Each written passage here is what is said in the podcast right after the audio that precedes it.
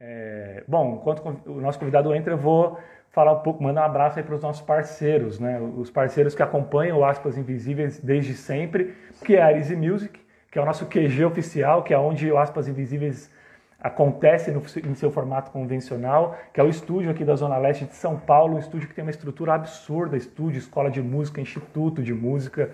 Então, meu abraço aqui para o Arise Music. Espero que a gente consiga gravar em breve aí com vocês de novo ali na região do Aricanduva. Então, você que tem podcast, você que tem banda, precisa de um lugar bacana para fazer, para ensaiar, é, dá um pulo lá no Arise Music, que é um instituto maravilhoso.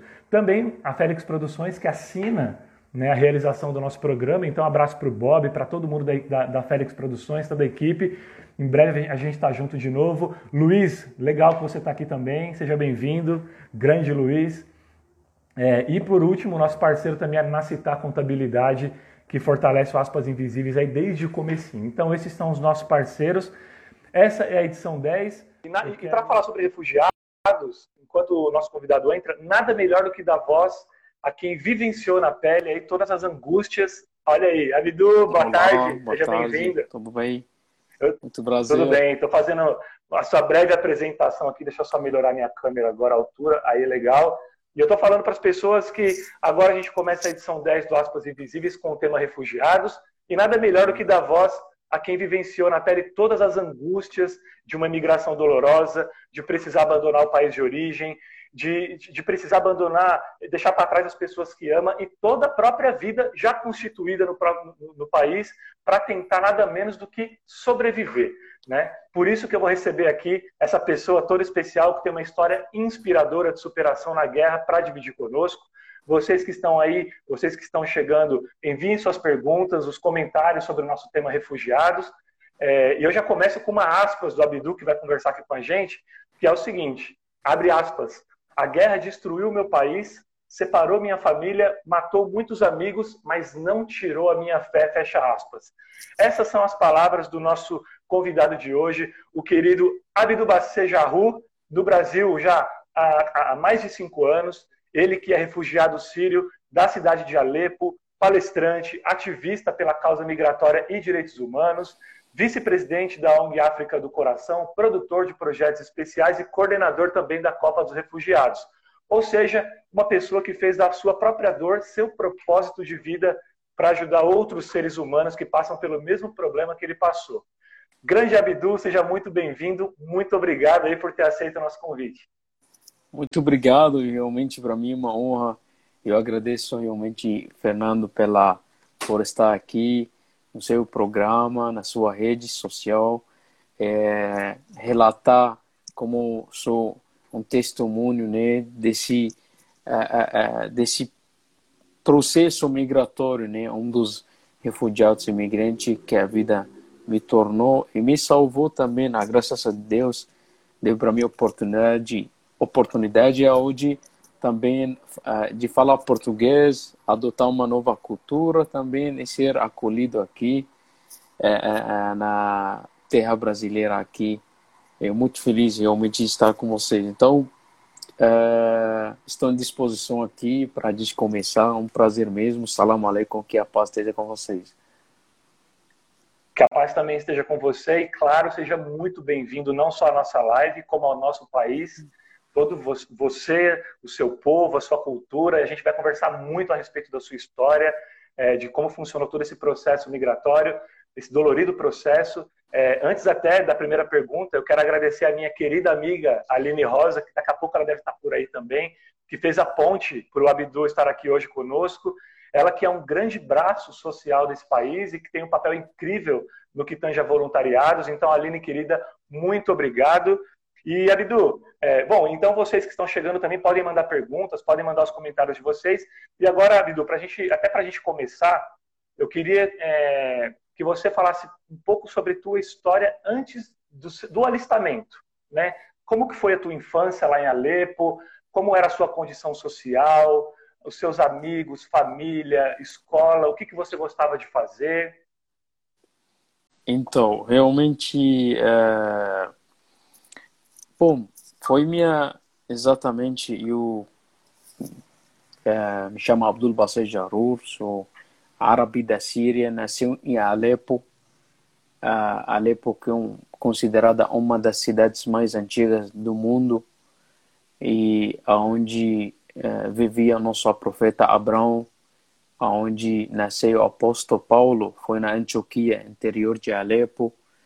Então, uh, realmente nasceu com uma família feita de cinco irmãs e um único irmão. Total somos sete, dois irmãos, né, dois meninos, cinco meninas. E com aquela realmente minha infância foi exatamente o momento que nasci em 90, né? Primeiro de março 90. É... Foi feliz assim, tipo, naquele bairro com os meus amigos. Depois estava estudando. Em pouco a pouco estava entendendo mais ou menos. Quando abri meus olhos, estava enxergando muitos conflitos estava acontecendo naquela região, no Oriente Médio.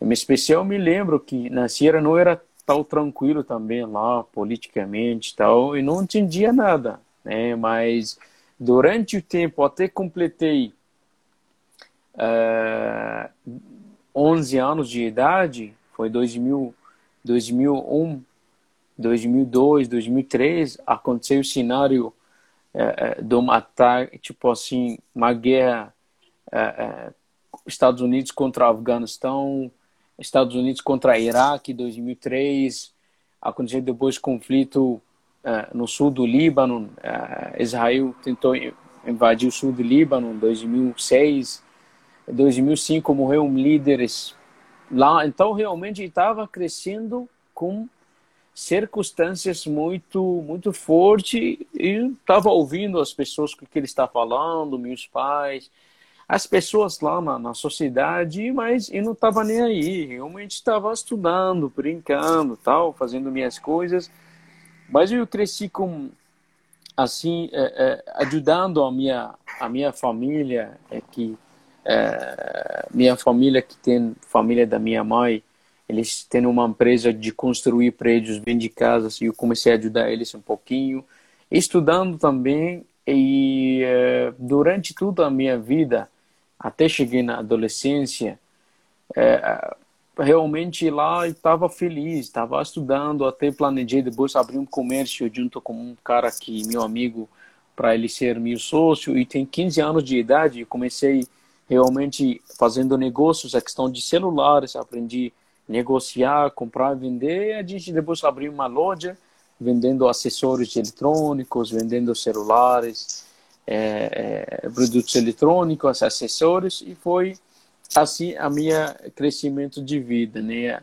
Só que aconteceu detalhadamente muitas coisas durante essa minha experiência que meu envolvimento com a sociedade, como realmente eu uh, vejo na adolescência eu tenho uma visão maior da minha idade, por isso não muito dou bem com pessoas que estão tá da minha idade, mas dou bem com pessoas que é maior de idade.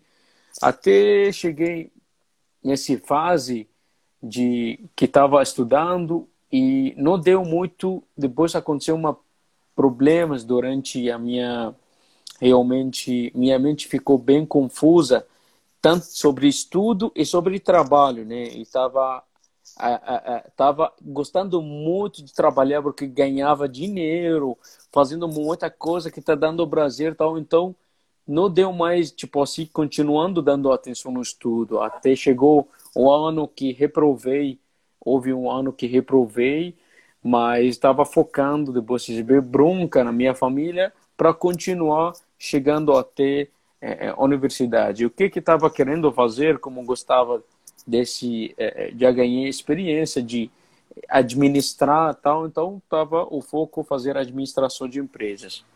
Durante isso eu consegui é, chegar realmente passando o ensino médio eu caminho para fazer a faculdade de administração. Durante isso uh, foi é que primeiro ano que estava entrando eu completei 20 anos de idade porque, como falei, reprovei um ano e também uh, tive uma. Uh, quando consegui o ensino, ensino médio, eu dei, pausei, entendeu? Estava dando mais atenção no meu, meu, meu trabalho, até de novo retomei a continuar estudando. Nesse período, 2010, completei 20 anos, 90 até 2010. Uhum. 2010 começou Primavera Árabe, na Tunísia. A Primavera Árabe foi chamada uma revolução que foi com, chamada de Primavera Árabe porque tanto do mundo árabe, tanto do mundo da África, nós temos regimes a um presidente e seu regime, ele quando senta num poder, na cadeira da presidência, ele fica colado, significa ele não sai. Então nós temos realmente é, é, consideramos é, é temos regimes ditadores no, tanto na África como do mundo árabe. Nós não temos democracia, é, nós não temos liberdade de expressar sua opinião e, e tudo isso realmente uma é, é algo é, é, muito muito triste, né? Você veja tem muitas populações sofrem por causa disso de perseguição, né? Perseguição político e, e, acabando muita gente sofrendo. Durante isso, esse, da Tunísia, quando completei 20 anos, era foi receber uma chamada do exército sírio a cumprir uh, a minha tarefa de ser uh, cumprir entrar no exército militar da Síria. Uh, durante isso eu tive que entrar porque é obrigatório pela lei. Uh, deveria ficar um ano e meio porque tem diploma de ensino médio e se uh, do, e deveria ser liberado em junho de 2011. Quando começou na Tunísia e a Primavera Árabe estava indo realmente, chegou até Líbia, Egito, chegou no Iêmen, aconteceu um pouquinho, já começou os regimes do mundo árabe, tanto na África, começou, especial do mundo árabe, né? Começaram a ficar os regimes com medo, né? Porque foi a primeira vez da história um presidente que fuge da sua uh, país buscando refúgio num outro país, refúgio político, como aconteceu no Tunísia, que o povo estava uh, querendo enfrentar uh, o regime do, do seu presidente na Tunísia. Após isso chegou realmente esse conflito na Síria, que a população começou o que exatamente aconteceu, alguns alunos é que escreveram na parede Chegou sua vez, seu doutor presidente Bashar al-Assad, então o presidente da Síria. Então, desse momento, chegou a, a delegacia, né, os policiais pegaram as crianças presos e começaram a fazer tortura muito das crianças. Chegaram os familiares das crianças na delegacia, onde realmente uh, os delegados não quis liberar as crianças e foi usado uma linguagem muito forte, onde é, é, ele usou naquele, eles ouve fala de que ele falou, esses filhos vocês têm que esquecer. Agora, se vocês querem filhos, traz suas esposas, a gente é capaz de fazer. Tipo, eles vão é, realmente pegando esposas do, da, da, desses familiares para é, é, realmente então uma linguagem muito forte está mexendo com honra né com honra dignidade das pessoas então assim voltar os familiares começou a manifestar começar quem deu mais atenção realmente também todos os alunos que estão tá na universidade começou num uma cidade chamada Daraa, depois saindo Damasco, depois do Homs, depois Alepo, os, uh, uh, os alunos, porque os alunos acreditam em democracia, de expressar sua opinião, os alunos de universidades. E começou e aconteceu aquele conflito que o governo está reagindo, né, fechando boca, perseguindo as pessoas, pegando eles para o preso. E nesse momento eu estou no meio? Estou no meio daquele. Eu fui levado de Alepo para Damasco na guarda republicana e foi um momento muito dolorido para mim, porque realmente lá, servir militar na Síria, meu Deus, um, algo sem, sem, sem palavras. Durante Qual isso, ano que era aí, Abidu, que você foi para Damasco? 2010. 2010.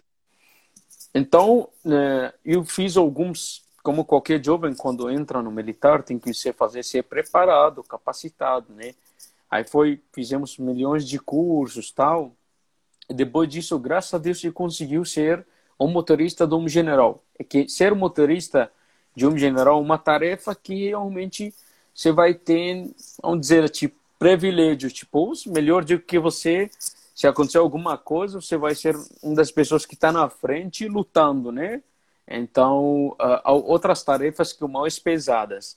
Então, fiquei, graças a Deus, um, escolhido como motorista de general e continuei assim. Mas durante isso, a, quando começou a guerra da Síria, a guerra civil, foi um momento muito difícil, porque começou a morrer bastante pessoas e a gente estava meio realmente eu em especial estava muito mal psicólogo tipo passou 2010 passou 2011 12 e eu fiquei muito mal de cabeça. Eu tipo assim é, é, aconteceu um bombardeio da onde estou ainda morreu bastante meus amigos na minha frente me machuquei. É, foi dia 5 de maio de 2013 foi um ataque do Israel. Atacou é, nós da onde o governo Ciro, da onde eu resido, como guarda republicana, dia 5 de maio de 2013. Bom, então durante tudo isso eu eu estava é, mal. Eu queria, eu não queria morrer. Eu queria ter aquela boa vida. Eu queria voltar para continuar a estudar, para ter meu emprego, tal, aqueles meus sonhos que planejei tudo isso, planejando meu futuro, mas chegou aquele guerra e até pensei em me, se matar, sabe? Então algo é, é, é, sem explicação, difícil de você, é difícil de conseguir expressar tudo aquilo se você não passa por aquele lá. Então muito confuso. Bom, até chegamos em 2014. É... Abidu, antes de você continuar em 2014, me tira uma dúvida. Você estava na guerra do lado que você de fato acreditava ou você foi colocado, de repente, num lado da guerra e que você se viu numa situação que não tinha o que fazer e que não era o que você acreditava? Não, porque assim, a guerra aconteceu. Aconteceu ninguém esperava. Ninguém esperava a guerra da Síria. Essa guerra civil que aconteceu mesmo que acontecer primavera, tal, tal, mas ninguém esperava que Síria vai acontecer aquilo. Ninguém. Então tudo aconteceu na surpresa. Tudo aconteceu na surpresa. Óbvio que depois aconteceu tudo aquilo, não estou falando que vem do nada, porque houve um, uma inteligência de gerenciar o planejamento de destruir a Síria com seu povo. Porque a Síria, falamos sobre governo. Único base militar da Rússia, falamos da Guerra Fria. Acabou a Segunda Guerra Mundial, acabou a União Soviética, a Rússia sempre tem aquele realmente considerado aquela Guerra Fria, tá? Guerra de poder único base militar da Rússia no Oriente Médio fica na Síria. Então, imagina, esse é, a, a, tem o regime sírio, tem apoio da Rússia, apoio do Irã, da China, da Coreia, da Venezuela, são um grupo uh, uh, unido e você tem do outro lado considerado o, o, o, capitalismo, imperialismo, a direita. Então você tem esquerda, direita.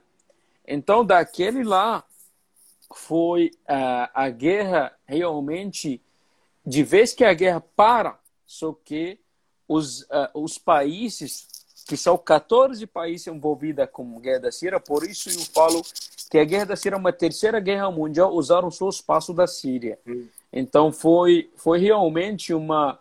As pessoas pegaram assim, colocaram mais gasolina, colocaram mais para para dar mais fogo na, naquele, naquele região. Então, era o planejamento destruir Síria. Destruindo a Síria. Então, olha o time, entendeu? Você tem Estados Unidos, você tem Israel, alguns países europeus. Esse aqui, um parte. Você tem Qatar, Turquia.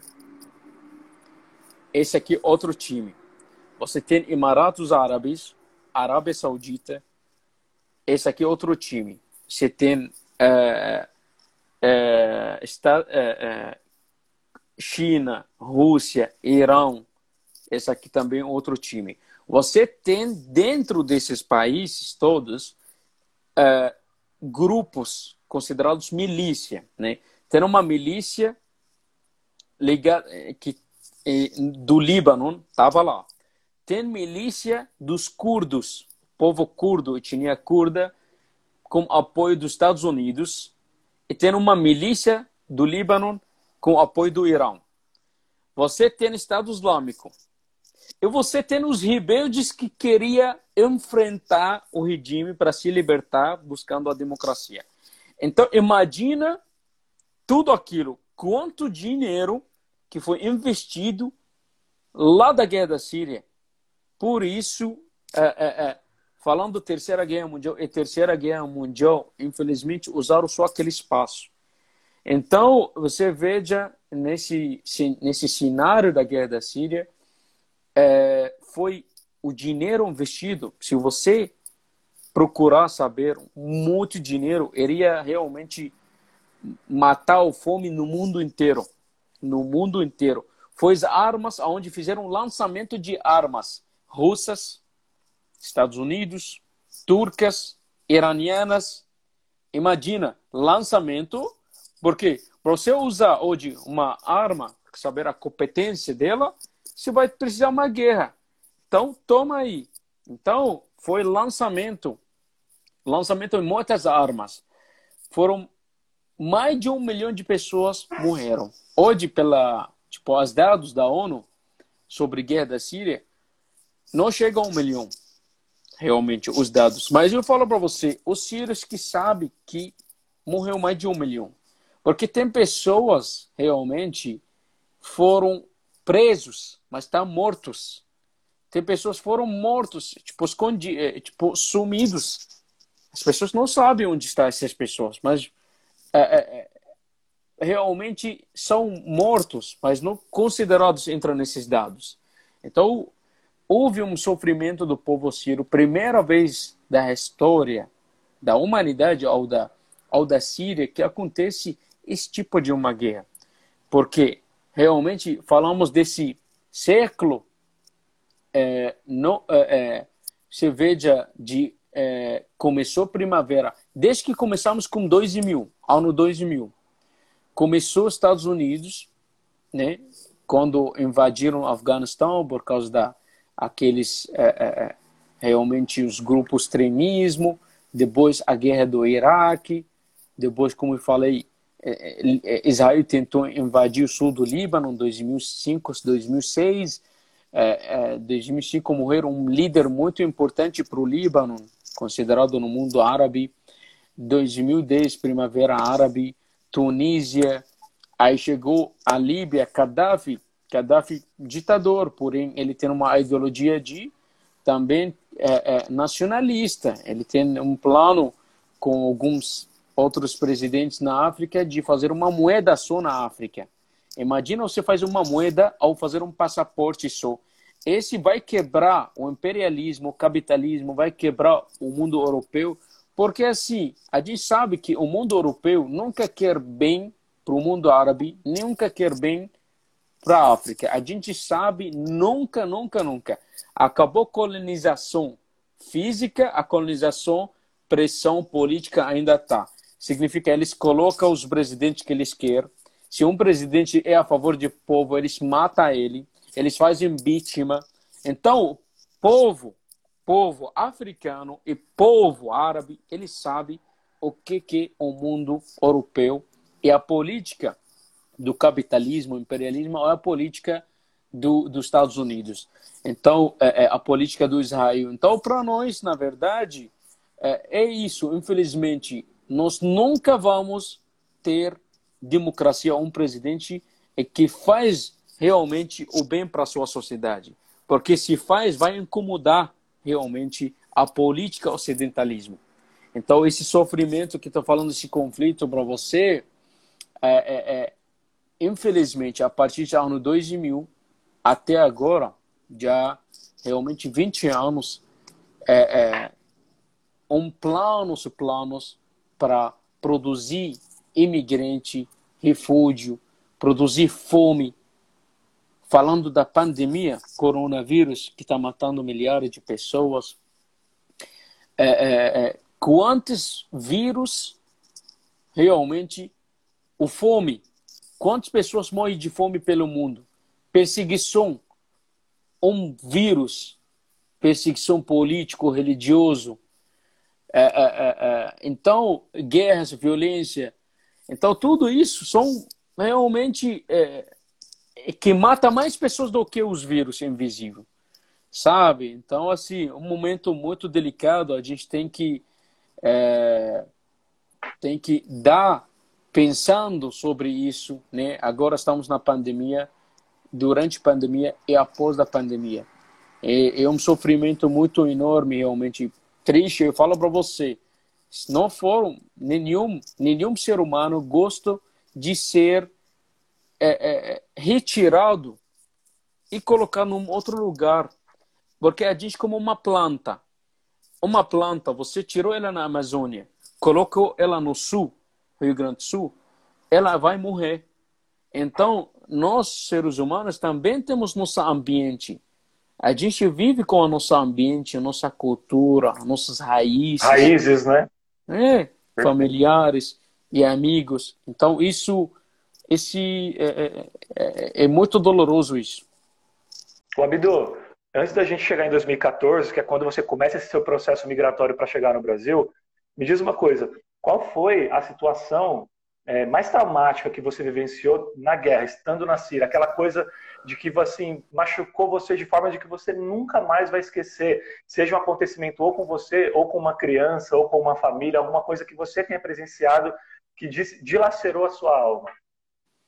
Durante a guerra ou antes? Durante a guerra, no momento em que você estava em, estava, é, em guerra lá, você estava na Síria ainda. Você presenciou alguma coisa assim que te marcou muito? Bom, eu presenciei no momento, falar para você, quando aconteceu esse bombardeio, dia 5 de maio de 2013.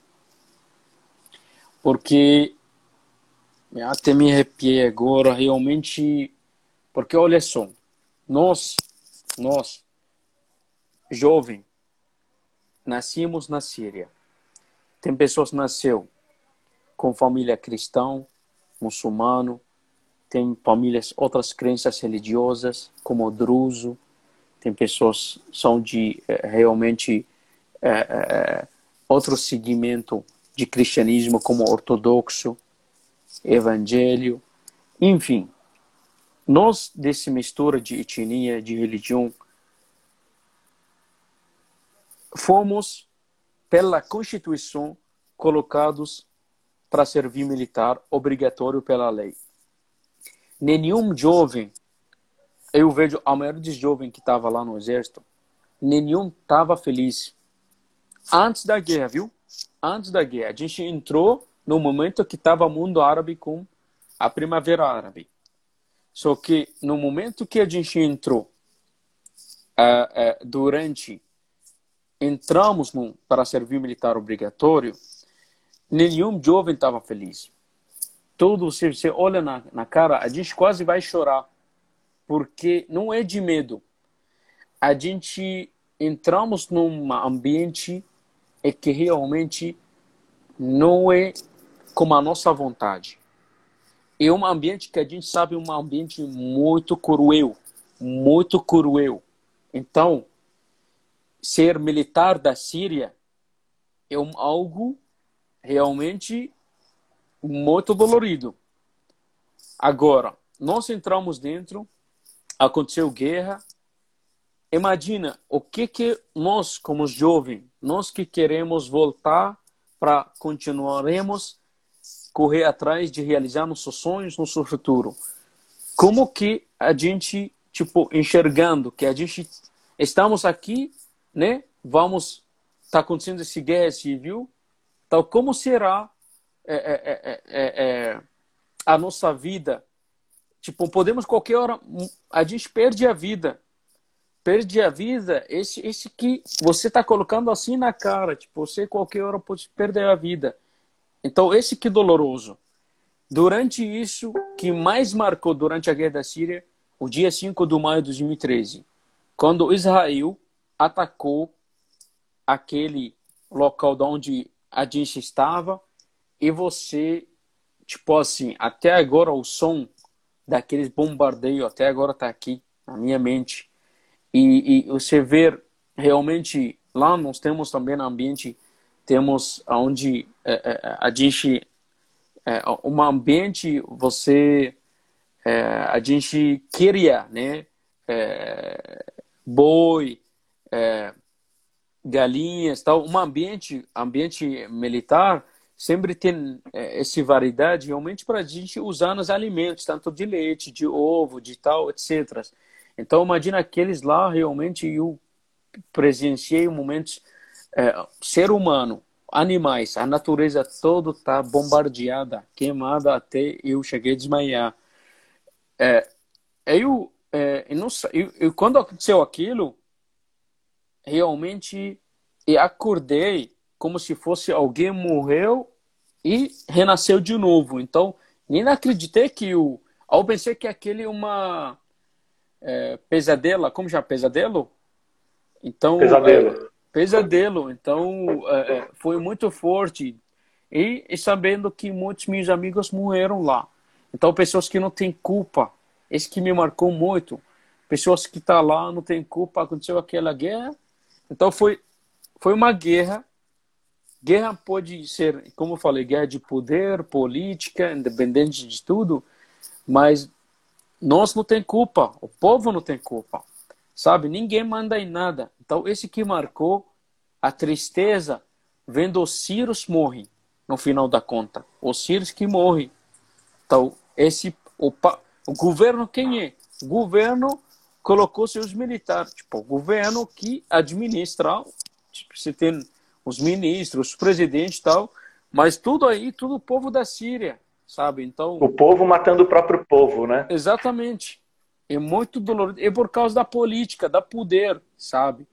Aí você tenta investigar, você vai você vai ver multiplicações. É, é, a política é muito maliciosa, difícil de você entender total, porque deixa alguém que pensa na loucura.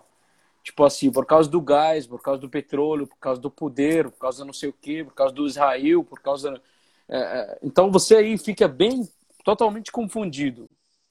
O Abdu, fazendo um paralelo com o Brasil, você que já está no Brasil há seis anos praticamente, é, me fala, me diz uma coisa.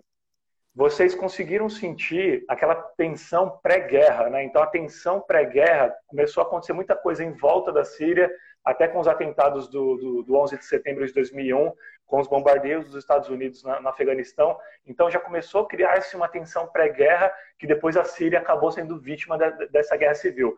Fazendo paralelo com o Brasil, hoje a gente vivencia no Brasil uma polarização absurda com relação à política também. Então, a direita e a esquerda, ninguém se ouve, ninguém fala nada com nada e as pessoas querem saber só de se agredir.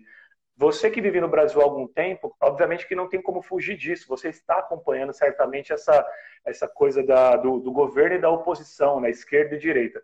Você acredita que a gente, que os brasileiros, eles podem sim vivenciar uma guerra civil baseado em tudo que tem acontecido, de as pessoas não quererem ouvir, de a política estar tomando conta de forma em que a humanidade vai se perdendo, o amor ao próximo vai se perdendo, ou não? não é, é, na sua visão, é impossível ter uma guerra civil porque não chegar aos pés do que aconteceu na Síria. Então, na verdade, o meu olhar como refugiado vem de fora, olhando a sociedade brasileira e o Brasil, tanto da política, tanto do povo em geral e seu posicionamento político.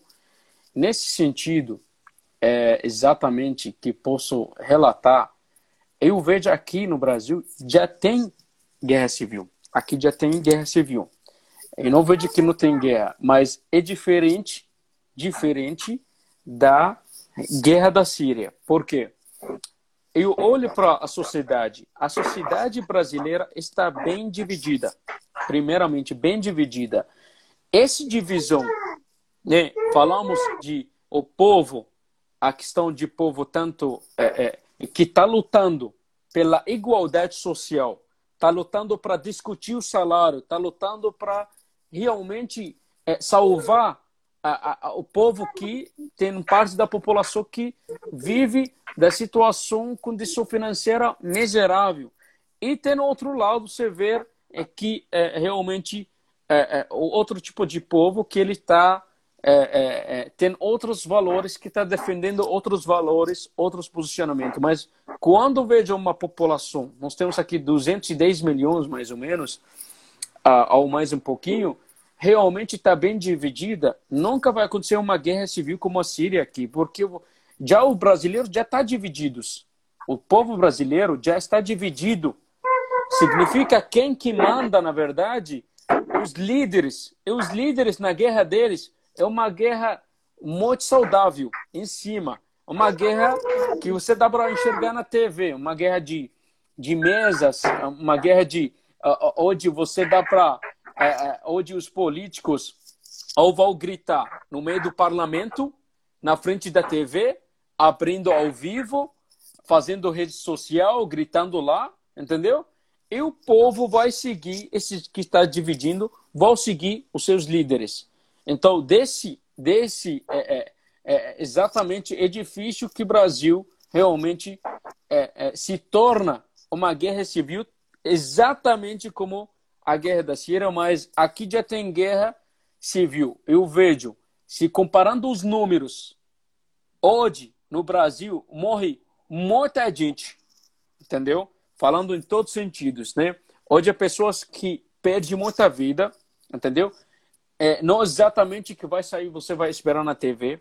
Hoje o jornalismo também está bem dividido, eu descobri durante minha experiência. Significa o Globo do Minas e não é Globo de São Paulo. E existe uma jornal nacional que passa rápido. Então, existe eu, o povo de São Paulo, da cidade de São Paulo, eles não sabem o que está acontecendo no Maranhão. Então, essa questão, o povo está bem dividido em todo sentido, tanto do nível de jornalismo, tanto da política, e difícil realmente alcançar equidade, não é igualdade, porque Deus que criou a gente com essa desigualdade, tipo, Deus quando fiz você nascer de uma família um filho de é, tal família, um filho de tal classe, ou você nasceu realmente um americano, você nasceu no Moçambique, você nasceu. Deus fez isso a diferença, né? Essa é a nossa diferença.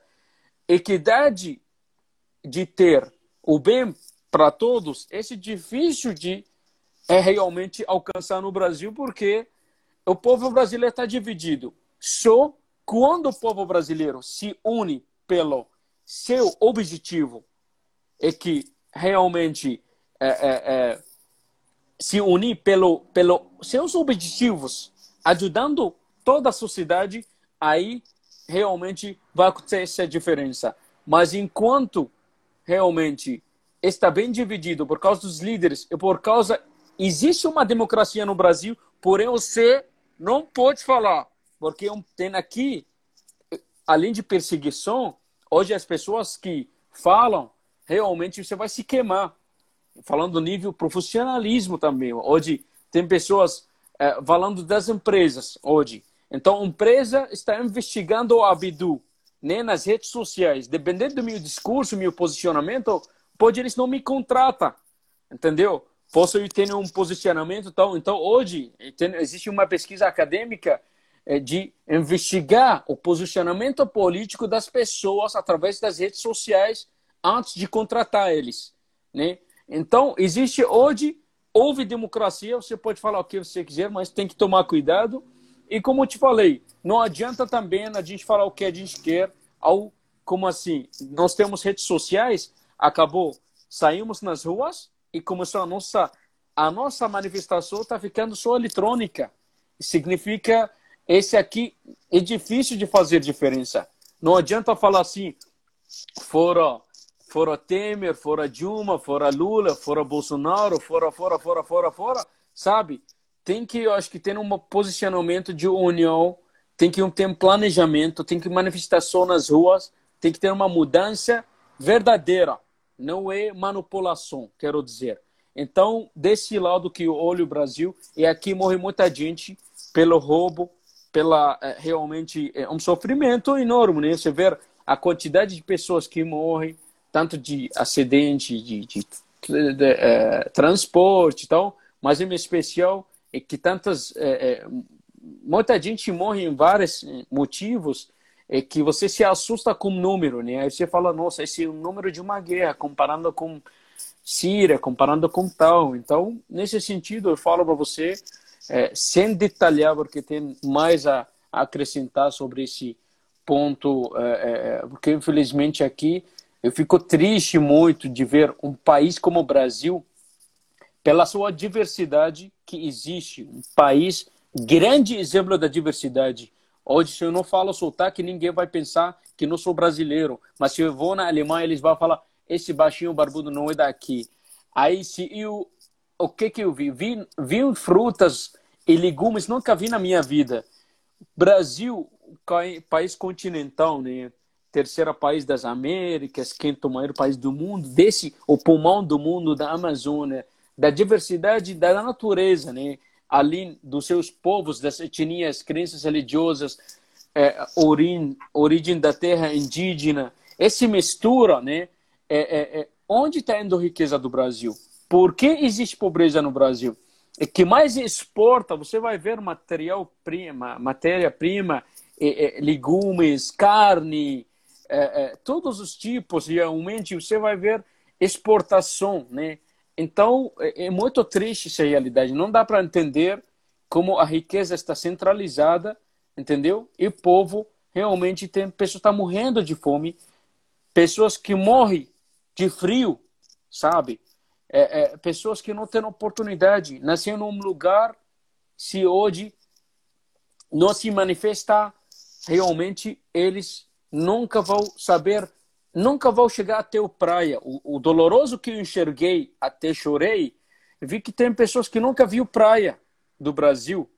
Não, tem pessoas, é, é, é admiro muito também da o, o, o, realmente o povo nordestino pelo seu pelo seu grande esforço de eles fazendo esse deslocamento né, interno, que também são imigrante interna, indo, saindo de outros lugares, buscando oportunidade para fazer uma nova vida ou conseguir realmente só o mínimo de, de formar ou conseguindo uma oportunidade de emprego.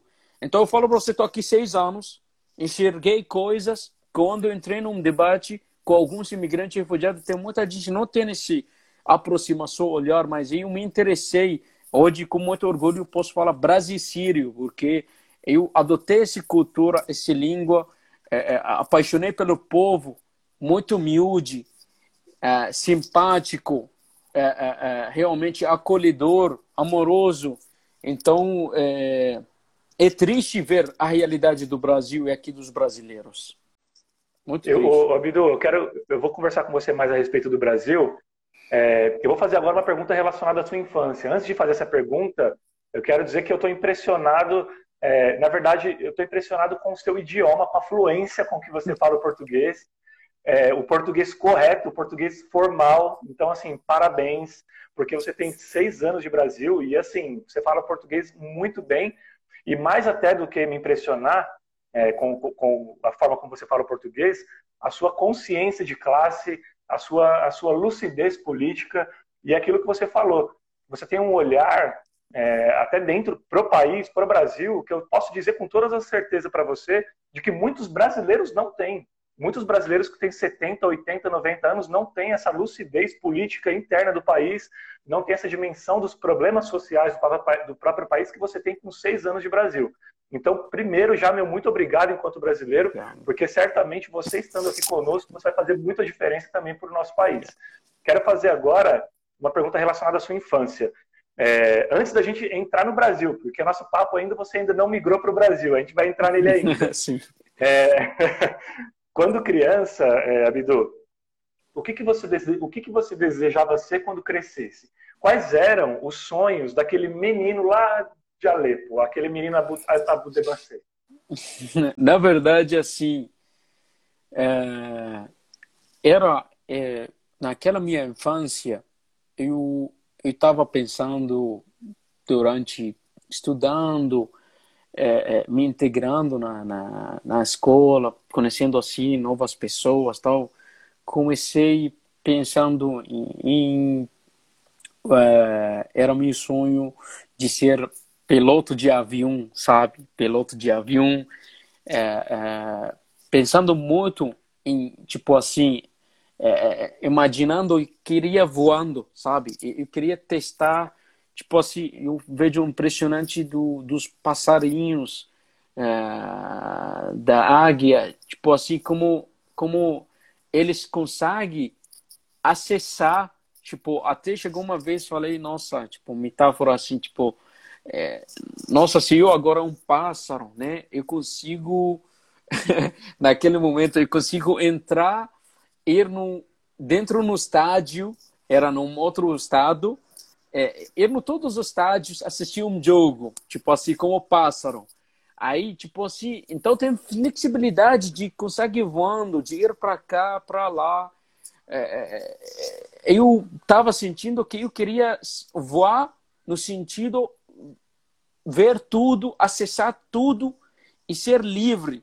Desde que eu tenho, é, é, sabe, nove anos, oito anos, nove anos de idade, eu penso muito nisso. É, é, eu olho muito como, como realmente os pássaros voando. Então, assim, até chegou um pensamento que queria ser piloto, sabe? Assim, é que difícil eu vou transformar um pássaro e volta a ser ser humano, né? Então, assim, durante isso, tinha esse pensamento e é, é, nasceu assim, aconteceu também assim que é, quando eu nasceu, eu nasci depois de três meninas, três irmãs meninas. E isso realmente aconteceu é, na hora eu nasceu e estava crescendo um pouco, eu vejo que minha mãe, meu pai, minha família, tava eles tipo me dando uma atenção muito especial, diferente. Só que no, na frente eu eu vi que qual era o plano, né, dos pais. O plano dos pais eles é, queria fazer tipo pelo menos dois filhos e dois três meninas. Então durante isso quando uh, é, meus pais fizeram meu irmão, depois chegou mais uma irmã, depois chegou mais uma irmã, depois chegou mais uma. Eles não estavam acertando um irmão. Então eles queriam fechar em quatro, né? Em quatro, cinco, tipo, três meninas, dois meninos. Então quando eu cheguei, então ficou muito. Eles ficaram alegres, né? Tipo, depois de três meninas, estava é, é, é, difícil hoje. Então eles queriam fazer essa família grande e, e, equilibrada, né? A questão de é, é, de gênero, falamos tipo se tem um irmão e não tem outro irmão para ser um muito amigo dele e tal assim, então assim é, é triste para eles, entendeu? Então assim existe meninas, grupo de meninas e meninos. Nesse sentido, é, realmente eu estava pedindo, estava meio, como eu te falei, que é, muito para eles bem acolhido. Então até o único naquele momento que minha mãe viajava com meu pai, eles me peg, eles me pegaram e fui primeira vez eu conseguiu eu entrei numa viagem no de trem um país para o outro. Então eu não lembro muito exatamente aqueles momentos. É, mas é, é, eu não estava conseguindo enxergar a vida só quando realmente consegui enxergar mais quando eu tinha 10 para 11, migrando dessa idade, é, e conseguiu, dentro nas salas de aula, sempre, realmente era. É, eu sou muito comunicativo, brincalhão, tal assim, mas e muito sério no momento que precisa. Então, era, é, é, é, houve uma sempre de onde eu vou, nas salas, tal, esse crescimento de estudo, é, é, liderança, eu, mais outras minhas colegas, colegos, então a gente liderança desses alunos, como a gente podemos ajudar a professora. Então, sempre eu atuei nesse sentido e estava feliz que sendo, tipo, uma pessoa privilégio especial na escola, é, foi muito querido, sempre vou nos lugares, tal, minhas irmãs, até é, cheguei até a aprender dança do ventre. Dança do ventre é uma dança só das mulheres na, na, na Arábia ou no mundo, né? Só que chegou uma vez como é, e tem minhas irmãs que estão ao meu lado, sempre minha minha mãe ele me leva nas festas. Como eu sou pequeno, aí eu vejo as mulheres como dançando. Aí uma vez eu tentei, aí minha mãe adorou, né? Aí a minha minha mãe convidou amigas dela para eles ver como estou dançando. E aquele momento muito deu vergonha, até me atropelou. Mas então assim, sabe, eu me lembro desses momentos assim. É, durante fiquei é, uma coisa que eu senti privilégio também entra de é, tre, de 13 para o 14 comecei realmente uh, comprar, comecei com negócios, um, como posso dizer, de compra dois, três celulares, vende, vende para algumas lojas. Então, assim, comecei a comprar barato, vende tal. Então, comecei aprendendo como negociar, como falar tal. Então, isso que me, é, me deixou sentir, assim, também privilégio de conseguindo negociar naquela minha idade. E quando vou na escola, vou enxergar o cabeças da realidade dos meus colegas nossa, eu enxergo mais fundo do que eles, tal, ainda tipo naquele momento de adolescência, mas eu consigo, graças a Deus, acessar mais do que a minha idade. Isso que senti que esse privilégio. Então, é, foi assim. Eu queria agora que a gente chegasse de fato ao Brasil. Então, quando foi, quando virou essa chave? Você estava, você vivenciou a guerra na Síria e aí qual foi o momento em que você foi precisava se refugiar para um país até pela própria sobrevivência e como você veio parar no Brasil. Exatamente. É... Durante, do... durante a guerra da Síria, eu estava, como falei para você, passei por momentos quase e deveria realmente já já não perdi a minha vida, quero dizer. Durante isso, é... quando aconteceu muitos bombardeios e não perdi minha vida é, de tanto pressão psicóloga de perder qualquer hora minha vida estava vendo meus amigos morrendo a sociedade estava totalmente está sendo destruída eu pensei em se matar como eu te falei. E no momento disso que estava tão depressivo eu liguei para minha irmã. Quando eu falei para ela que está acontecendo isso isso isso que não aguentava naquele momento e ela me acalmar. Ela faz uma, uma, uma pessoa que ela minha irmã mais velha e que tem como alma gêmea comigo. Então, esse sentido, ela estava me acalmando. Até chegou uma oportunidade, como falei, depois desse bombardeio, a, é, e foi, né, é, é, passei por recuperando tudo aquilo e entra dia 5 de maio de 2013 até final de 2014 até final de 2013, ele conseguiu esse período com uma realmente ajuda de Deus, aconteceu um milagre e pessoas que estavam lá ao meu lado que eles querem é, me ajudar a sair de lá e aconteceu uma saída foi planejada muito bem planejada porque qualquer momento pode perder minha vida porque sai do país você é considerado traidor naquele momento exatamente de momento de guerra, pior ainda. Então, assim, graças a Deus, algumas pessoas é, e coragem, né, e conseguiu sair de da Síria para o Líbano, que é um país do lado. É, é, é, realmente, da minha chegada, quando eu entrei no, no Líbano, foi que chorei muito de felicidade, porque não dá para acreditar realmente que estou vivo.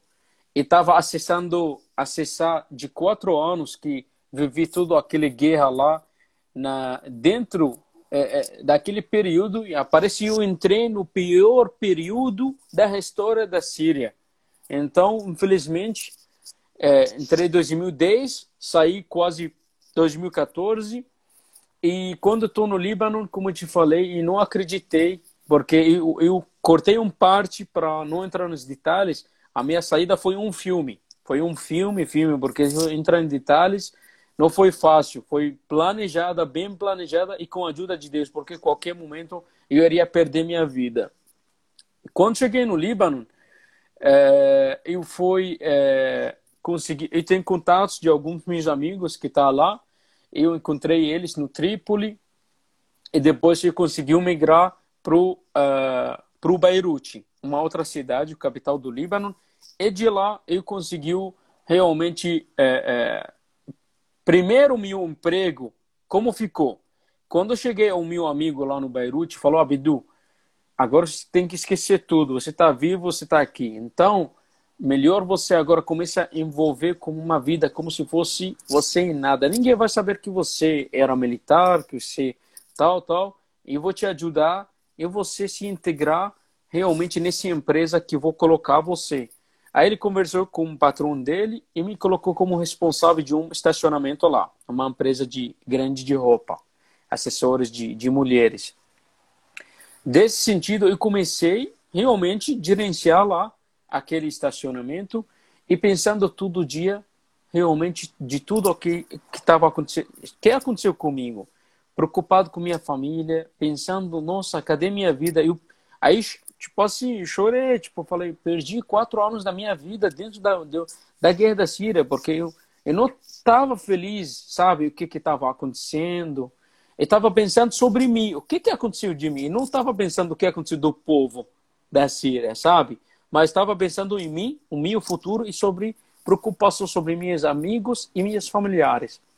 Durante isso, estava entrando muitos sírios, estava entrando muitos sírios e também os refugiados palestinos que foram refugiados para a Síria fugiram mais uma vez para o Líbano. Então, Palestina, Síria Síria, Líbano, né?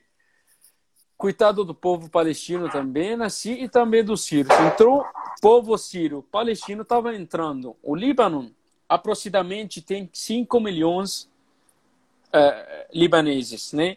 Agora entrou entrou sírios e libaneses, eh, sírios e palestinos, chegou a ter ser um milhão e meio, dois milhões, né? Falando do, dos números, mais ou menos. Então o Líbano, de um país que existe na planeta, ela tem é, refugiados, mas que tem refugiados de, da sua condição.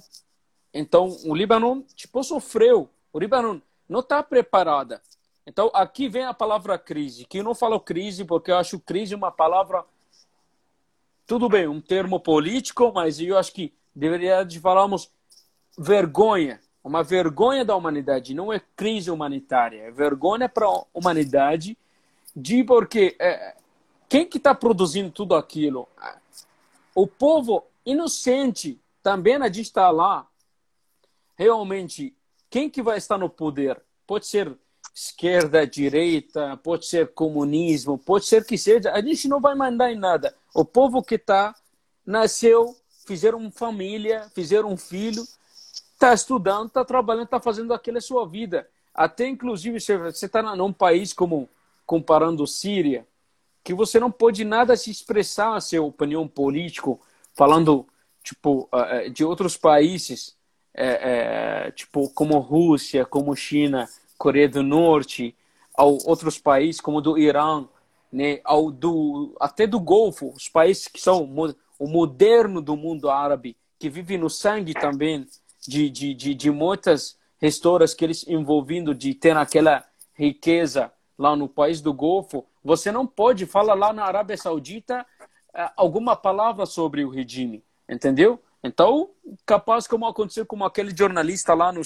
na, que foi lá para fazer documento lá no Istambul, na, na, embaixada da Arábia Saudita na Turquia, cortaram ele pedaço, colocaram ácido, entendeu? Então, é, é, imagina você você não pode falar da política, infelizmente. E nada de expressar sua opinião, né? A gente que fala que nós temos direito, né? Que Deus nos deu esse poder. Enfim, durante isso, como falei, o Líbano estava com aquele pressão, opressão muito forte da quantidade de tanto os sírios, os palestinos que estavam entrando, né? Os mais sírios. E eu estava é, pensando em sair de lá entendeu? A situação estava muito delicada então, no Líbano. Só que olho assim na mapa, você olha do Líbano, você olha do mundo. Eu sou um refugiado sírio. Sabe o que significa? Eu vou te falar o que, que significa. Significa, meu amigo, é, eu tenho um passaporte. Esse passaporte sírio, ele não vale mais. Refugiado sírio ou venezuelano, falando aqui no nível latino, não vale mais o passaporte. Significa nenhum país me quer.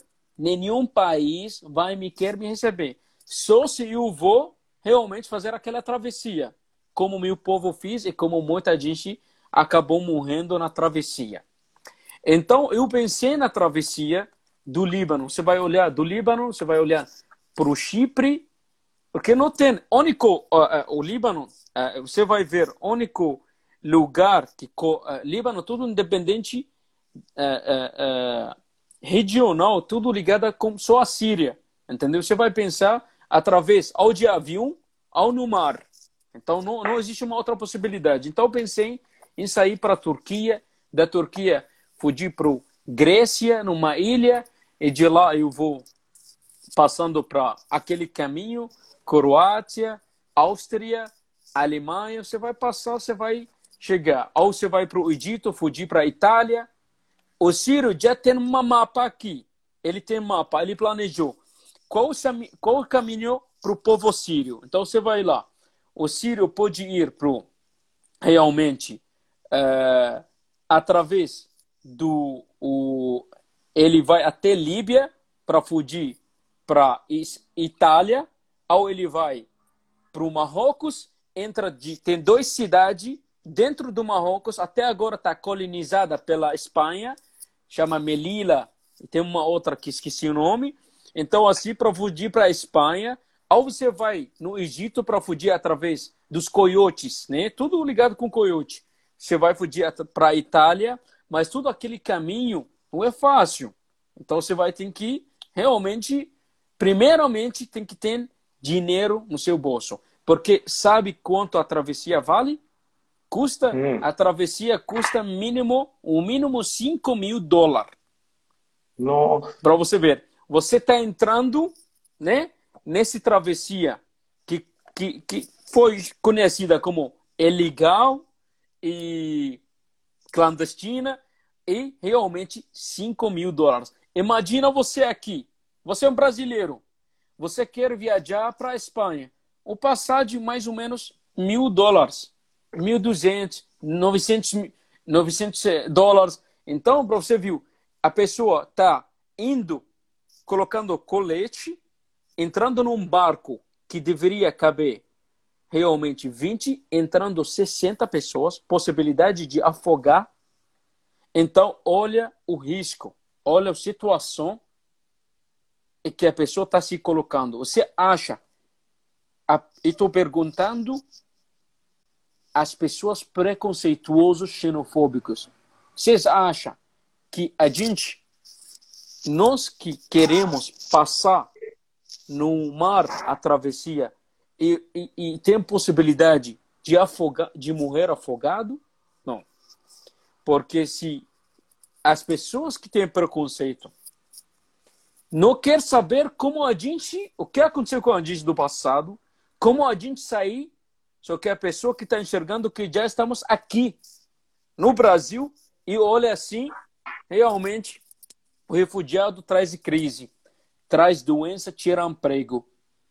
Refugiado não vale. Refugiado, olhar inferior. Entendeu? Refugiado, a palavra carrega, carrega preconceito. Foi um termo realmente um termo famoso no século 21. Agora, você fala, eu primeiras e segunda guerra mundial, você vai falar os japoneses que vêm para o Brasil, imigrante, mas eles são refugiados. Entendeu? Falamos imigrante. Aí a questão tanto de imigrante, o termo, né, a migração em geral ocorrer por motivos pessoais ou pela busca de melhores condições da vida. Então, normalmente, é considerado migrante qualquer pessoa que sai, desloca, né? Vamos dizer que um nordestino ele saiu para o Rio Grande do Sul. Então, esse aqui ele migrou né? Ele migrante interno. Agora, se um brasileiro sair para a Argentina, Ele chama imigrante com I. Nesse imigração, né? Ele quando está saindo, é... ele foi por motivo pessoal, voluntariamente preparou a sua mala e ele, o que que ele fez? Ele foi. Ele pode retornar ao país quando ele quiser. Pode ele retornar ao Brasil quando ele quiser. Ele tem proteção, tem tudo. Ele foi para melhorar a condição para estudar, para trabalhar, para casar, para passear. Esse imigrante, voluntariado. Agora, imigrante, falando sobre migração, né? Migração forçada, aquele que chama refugiado, né? Então, nessa condição que estou falando para você, eu enxerguei a vida me se tornou refugiado. A Síria recebeu refugiados palestinos. A Síria recebeu refugiados iraquianos quando os Estados Unidos invadiu o Iraque. A Síria recebeu também é, vários, alguns países africanos de, é, é, que vieram também como estudantes e vieram com trabalhar. A Síria recebeu refugiados libaneses durante alguns conflitos que aconteceu Israel e Líbano. Então, é, quando a vida me tornou refugiado, eu ainda não estava entendendo o que ser refugiado na vida. Então, durante isso, eu é, teve, estava pensando em como eu fazer realmente é, é, é, sobre mim, pensando em mim. Você vai, não vai pensar, porque muita gente pensa, é porque você não vem com sua família, entendeu? É porque você não trouxe seus filhos, entendeu? Muitas, muitas, muitas vezes a gente não consegue nem trazer a mala. A mala, a mala, uma mala. A gente não consegue nem trazer, nem a gente vai com nossa roupa, entendeu? Você está falando ser humano? A gente está fugindo de uma guerra, você está preso. Você está preso dentro de uma guerra. Durante isso, então, eu é, fui na embaixada da Austrália e foi através de uma as pessoas que fazem realmente é, entra com é aqueles que facilitam o visto também foi para a embaixada canadense. E que realmente eu durante a minha adolescência já ouvi falar que tem ouvindo falar sobre Austrália, o Canadá e vários países mas Canadá e Austrália marcou muito na minha mente não sei o porquê mas marcou muito eu ouvi falar que tenho parentes por distância, ouvi falar que tem muitos imigrantes nesses dois países, marcou aqui. Bom, eu tentei, sei que é difícil, porque com passaporte sírio, sabe passaporte sírio você pode ir durante a guerra da Síria para dois lugares só. Malásia e Sudão. O que, que eu vou fazer na Malásia o que, que eu vou fazer no Sudão? Só para você ter, eh, ter ideia. Agora, nesse, nesse, nesse situação, nessa situação, existe pessoas sírias que foram no Sudão. Porque eu falo, condição do Sudão, também no Sudão 2011, dividiu o Sudão do Sul, Sudão do Norte, aconteceu, tem conflito lá. Então, durante isso, é, é, eu, eu não iria ir para o Sudão. Se eu vou migrar, cara, eu vou migrar para um lugar pelo menos consegue te dá uma dignidade, né? Exatamente. Agora, procurei e de repente eu conheci, eu estava lá no Beirute, conheci uma pessoa. Essa pessoa me falou, eu estava só parado na rua e falando para o que que tem de embaixadas. Aí ele deu, ele tipo assim, ele riu na minha cara, falou como assim? Aí ele falou você é Ciro, né? Eu falei sim. Aí ele falou de que região da Síria? Eu falei de Alepo. Aí ele falou, cara, minha esposa é de Alepo, eu sou libanês. Aí ele chama Jorge. Aí eu falei, Jorge, nossa, prazer, cara. Aí ele falou, entra no meu carro. Quando eu entrei no carro dele, ele passou na embaixada Jordânia. Ele falou, espera aí, a gente vai conversar, tô resolvendo uma coisa. E de lá, ele falou, a gente estava conversando no caminho. Aí ele me falou assim, a gente estava conversando. E eu, naquele momento, quando ele falou é, é, que ele viaja muito porque ele é um teclado de artistas bem famosos na, no mundo árabe que eu vi, ele me mostrou tal. fiquei honrado, tipo, assim, conhecer ele, porque ele, ele fica teclado através de cantores que eu amo muito, que são bem amados no mundo árabe. Aí ele falou, Abdu, eu, é, de começa para fala, para fala, chegou o assunto do Brasil. Aí quando eu falei, ele falou, cara, ele foi para lá uma vez, ele atendeu aqui, tipo, você vem para fazer uma festa. Ele falou, bom, eu acho que você vai tentar, é assim. E durante aquele momento eu fui buscar e ouvi falar que o Brasil está dando, do governo Dilma Rousseff, está dando vistos humanitários para os sírios. E foi para uma embaixada e fiz um pedido. É, na verdade, foi entrevistado, falei tudo. A questão, houve uma coisa também delicada lá dentro, porque ele estava querendo saber se isso servia militar ou não. Então, tem um mesmo embaixada brasileira, só que tem tem uma relação diplomacia junto com o governo sírio e junto com o Líbano. Significa assim, é visto humanitário, mas eles não dão para qualquer pessoa.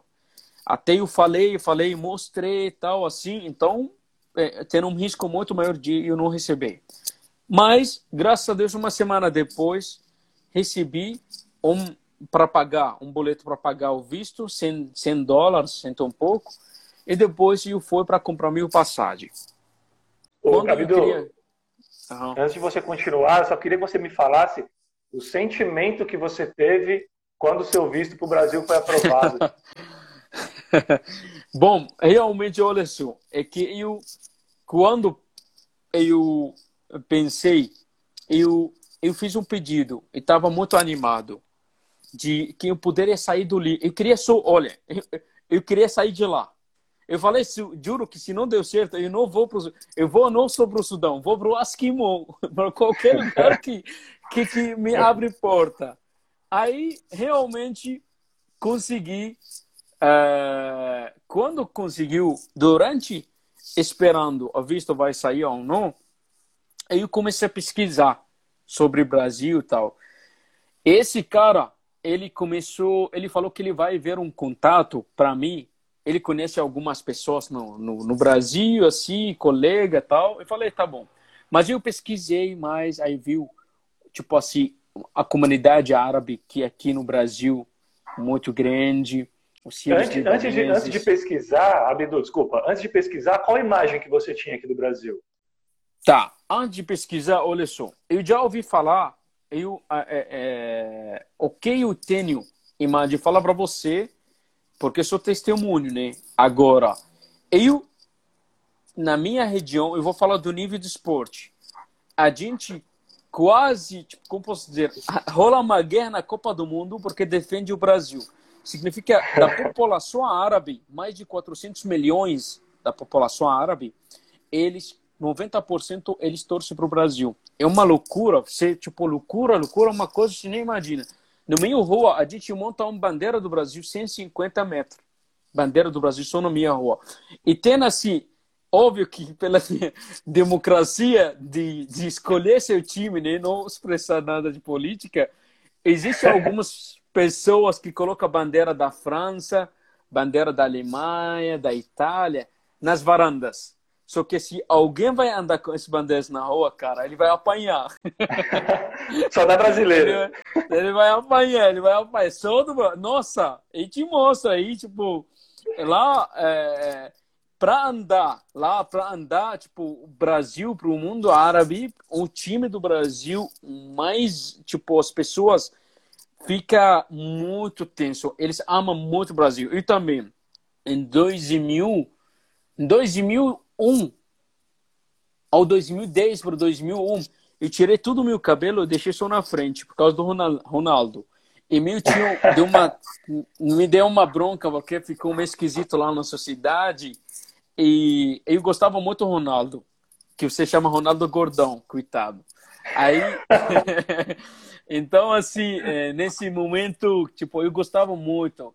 É, tipo, aquele, eu lembro exatamente o time que mais bonito na, na quando eu estava adolescente, o time estava eh, lá Kaká, Ronaldinho, Roberto Carlos, Cafu, Ronaldo, é, é, é, esse time era um time assustador, um time tipo, nossa, um time é que na minha idade lá com meus amigos, lembrando, então assim, a gente ama muito a questão de esporte. A eu referência que você tinha no Brasil, então, era relacionada ao futebol. Era isso que te remetia ao Brasil. E, e, também, na verdade, quando vou nos uh, mercados, é, sempre eu vejo lá, está escrito café brasileira, em árabe, café brasileira.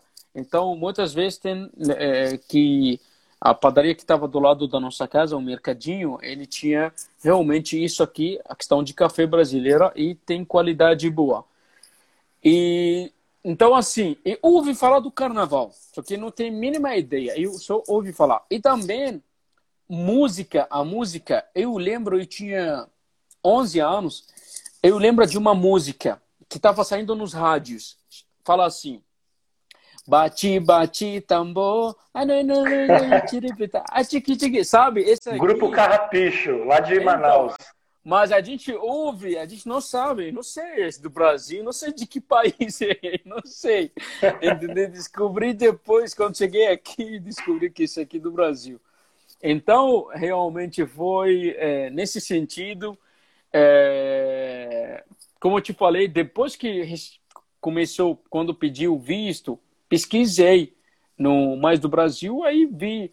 É, ah, também, olha, eu, eu, ouvi falar, eu ouvi falar durante, como posso dizer para você, é, ouvi falar que região realmente, quando comecei a pesquisar, quando vou receber o visto, eu ouvi falar que, é, é, na minha pesquisa, eu vi que é questão de tráfico de droga, tal. Então, assim, existe um tráfico. Então, assim, das pesquisas você vai aparecer tudo. Você vai ver, quando você coloca assim, você vai ver praia, você vai ver muita coisa, carnaval, então, e você vai ver um vídeos elaborados no YouTube, tá falando o que, que tem no Brasil, o que, que não tem, então aí, nesse investigação, sabe, que você, a Sandra... Foi aí que, foi aí que você virou palmeirense, Abidu?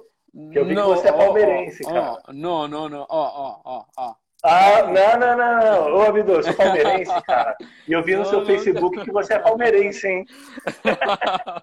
Eu sou muito corintiano, cara. Muito corintiano. Ai, tinha que Desculpa. ter um defeito esse Sírio, viu? Exatamente, ninguém é perfeito, viu? Mas assim, sabe, eu ouvi falar também, durante a minha adolescência, ouvi falar muito do time do São Paulo, lá na Síria. Porque tem alguns design um filme de, de, de adolescência, crianças, que passa o jogo e fala muito de São Paulo. Tipo, São Paulo, São Paulo, e fala muito de São Paulo. Mas Corinthians, Palmeiras, tal, Flamengo, e nunca, nunca tipo assim, ouvi quando eu estava naquele período na Síria. E agora, é, desse sentido que eu falo para você, quando eu comecei a pesquisar, aí eu vi realmente muitas... É, muitas coisas, parecia muita informação. Eu falei, bom, o que que eu imaginei, porque da minha pesquisa, imaginei realmente Brasil é, da riqueza, questão de, de floresta, da Amazônia, pulmão do mundo, tudo isso. Eu pensei o Brasil mais verde do que cidades, tipo urbanas, assim, sabe? Aqui como cidade de São Paulo, como Porto Alegre e tal, do Rio de Janeiro. E é tipo assim, mais floresta. Então, até também assim, tipo, começar a imaginar, será eu vou chegar lá? Como serão as casas? Tipo assim, pensei, é, será como serão as casas? Como como será a vida lá? Assim, até é, ficou muito famosa nos últimos anos lá.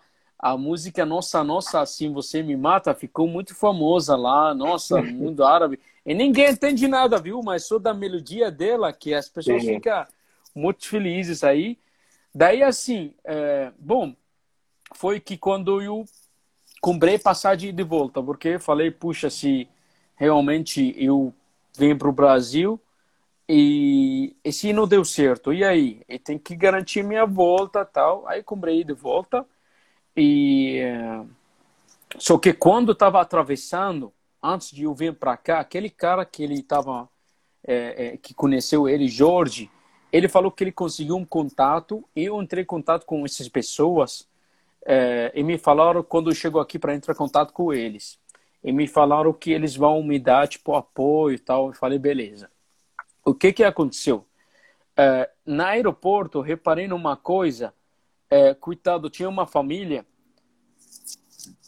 Desculpa, tive uma família. É, aconteceu. É, ele estava querendo a polícia lá, estava querendo, acho que o um mínimo para quem estava viajando para o Brasil, tem que ver um mínimo realmente eles têm 1.500, 2.000 dólares.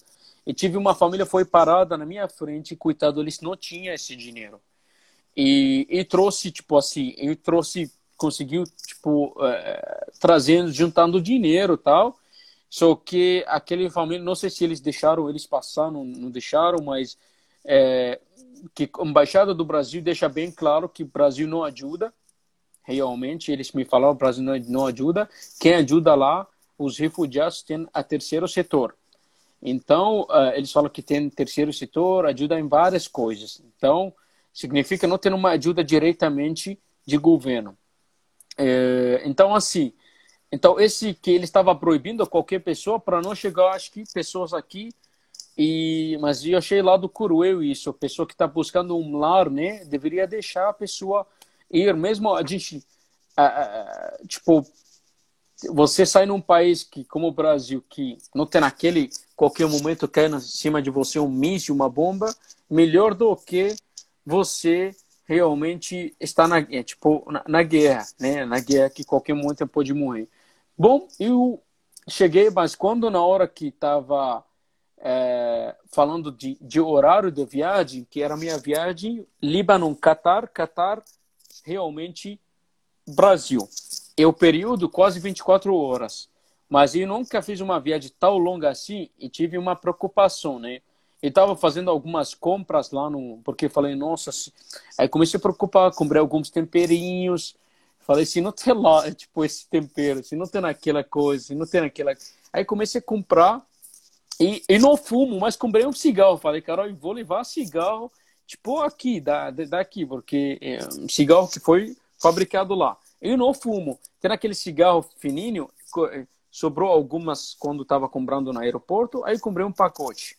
Durante isso, bom, eu fui, coloquei as, mandei as malas, peguei uma mala pequena e entrei, cheguei no Catar, fiz trans, fiz esse trânsito e peguei. Só que foi tão assim, é, no Catar até o Brasil, eu vejo como um baixo que dá para aparecer tipo na tela, na mapa, a distância embaixo de nós que tem mar, que aquela dá agonia, dá uma muito tipo medo, sabe, preocupação e dorme, acordar, eu dormir, eu acordar, eu dormir, eu acordar, é, é, sabe? Então assim é, dá muito, deu nervos para mim realmente durante essa minha viagem para o Brasil é, é, cheguei realmente um momento é, tipo muito agitado, né?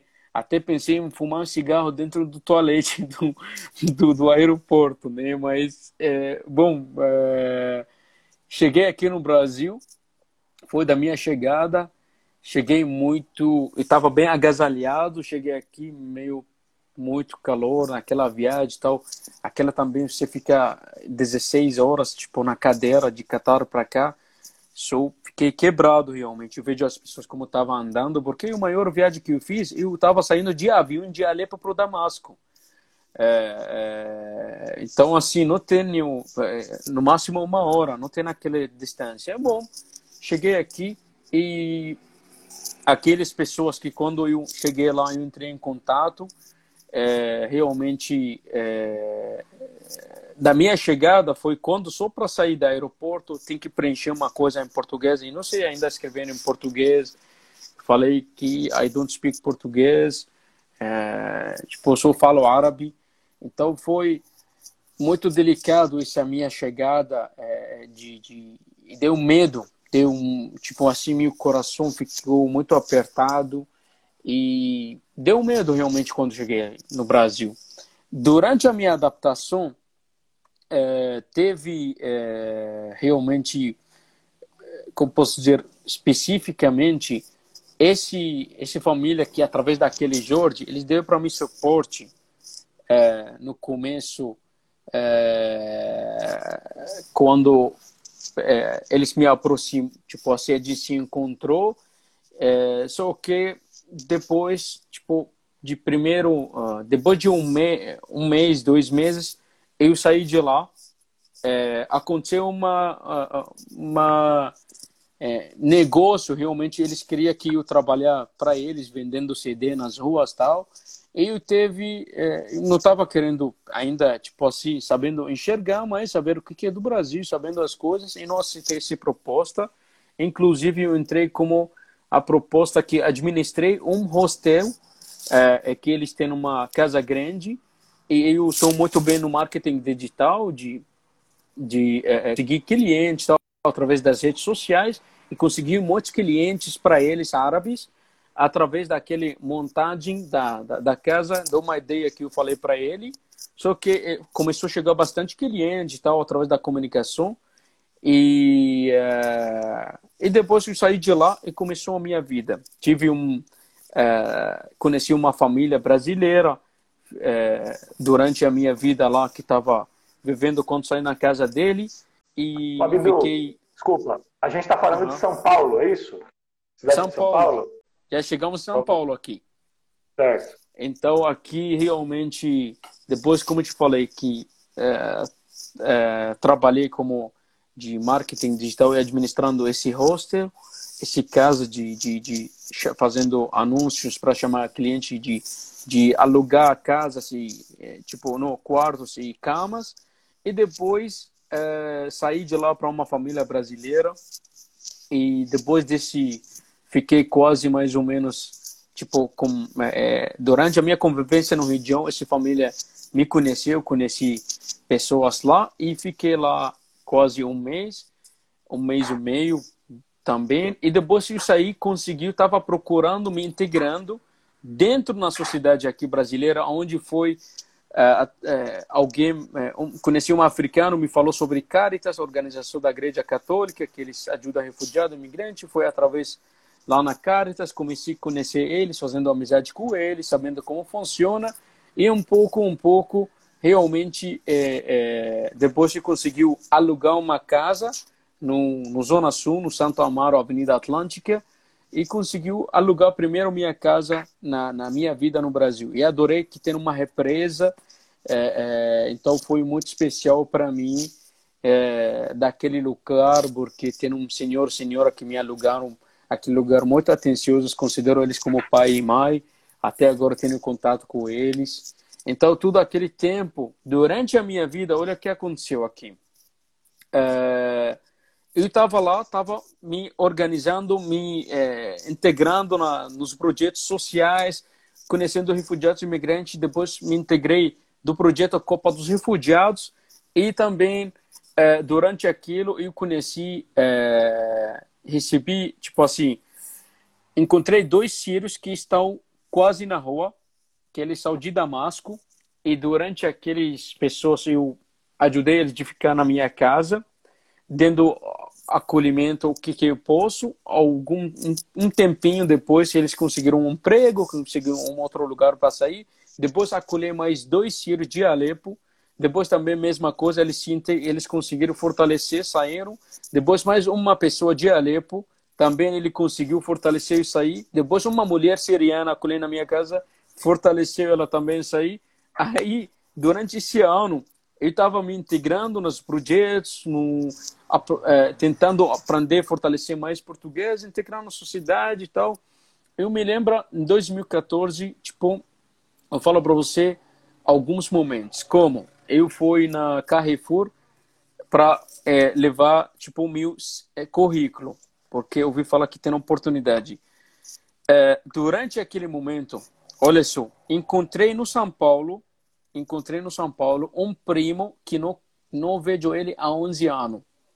Ah. 11 anos, não vejo. Eu lembro ele quando eu tinha 6 anos de idade. Encontrei esse primo, aonde chegou alguém, falou para outro, outro, ele também vem, ele realmente ele sempre viajava. Ele trabalhava no Dubai, não sei onde ele trabalhava, e foi mandado do, no emprego e ele como Sirius, depois desempregou, e ele vem para o Brasil. Realmente, quando eu encontrei ele, foi impressionante, porque eu, tipo, assustei e fiquei feliz. Aí ele me falou sobre a vida dele. Os pais dele, minha tia, tio, morreram na guerra.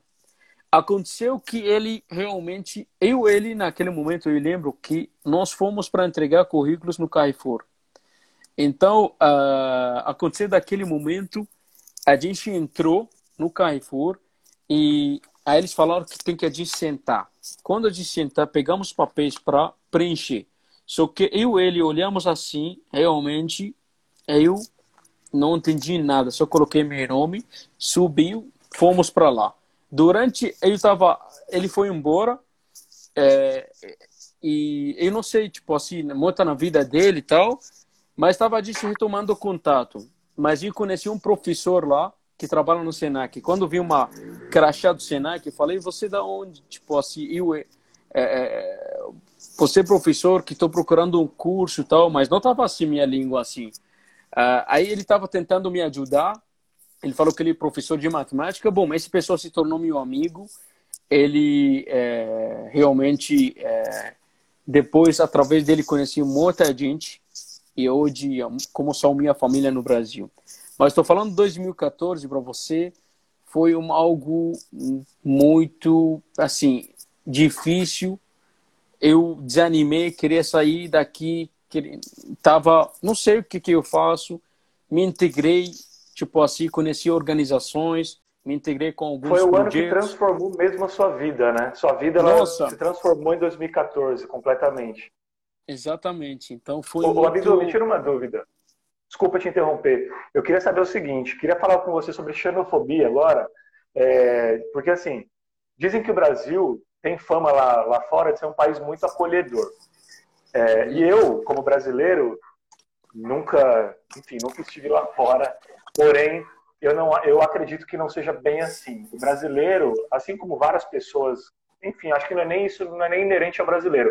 É uma coisa do ser humano ele é muito acolhedor quando convém, né? Então é muito mais interesseiro do que acolhedor. Por exemplo, se vier um norte-americano, um estadunidense para cá, ou um cara do Canadá, ou um cara da Itália, o brasileiro se arreganha. O brasileiro ama, né? Por uma questão de status, talvez, não sei porquê, ou porque o brasileiro de repente espera alguma coisa em troca, né? Então é aquela coisa de essa pessoa vai, de alguma forma vai fazer bem para mim e e vai me ajudar de alguma forma. Como eu falei, nem, nem às uhum. vezes por esse, pelo status de ser um país europeu, no caso de uma Itália, ou de, de uns Estados Unidos e tudo mais. Já no, uhum. no, no, no, caso de países como a Síria, de países da África, né, como a, a própria Tunísia, enfim, é, o brasileiro ele já não é tão acolhedor. Então, é como eu falei, é um, é, é um acolhedor só quando convém, é um acolhedor para pagar pau para gringo que de repente o brasileiro acredita que vai trazer algo em benefício para ele. Você, é, qual que é a sua visão com relação a isso? Você teve esse abraço brasileiro ou você foi alvo de xenofobia? Bom, o que exatamente? Olha, eu acho que preconceito é, porque assim, falando da xenofobia e ao falamos da homofobia, ao todo tipo de olhar para o conceito. Quando você fala preconceito, a gente generaliza tudo. É, preconceito existe em qualquer sociedade no mundo. Sobre a xenofobia, né? falamos aqui. A xenofobia, a palavra exata, se Abdu, na verdade, vamos dizer, se eu sou americano, vou ter um outro tipo de visão para o próximo, exatamente aqui na, é, América Latina, América do Sul, para qualquer país da América do Sul, eles vão ter uma outra visão. Se sou americano, se sou francês, se for alemão. Por quê? Porque foi, infelizmente, ao longo da história, se a gente falamos, se já ouve falar primeiro mundo, segundo mundo, terceiro mundo, então assim, é, o quem é primeiro mundo? quem é do Austrália, Canadá, Europa e americano. Então, esses aqui são o primeiro mundo. Então, é, é nesse sentido, vem, ok, vem a estereótipo negativo, vem aquele olhar né, é, é, é, é preconceituoso.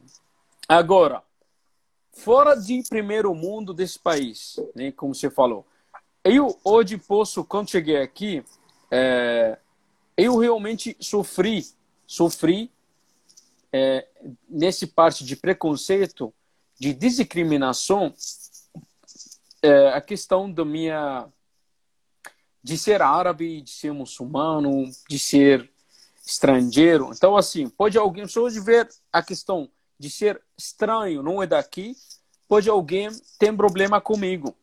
Ele não vai gostar de mim. E pode alguém realmente ele fica com um sorriso aberto, né? Mas sabendo que sou árabe, tipo falando árabe, aí ele vai ligar o terrorismo com homem-bomba, com não sei o que, não sei o que. A questão de muçulmano, tipo, esse aqui, pior, pior ainda de, de desse olhar sabendo muçulmano.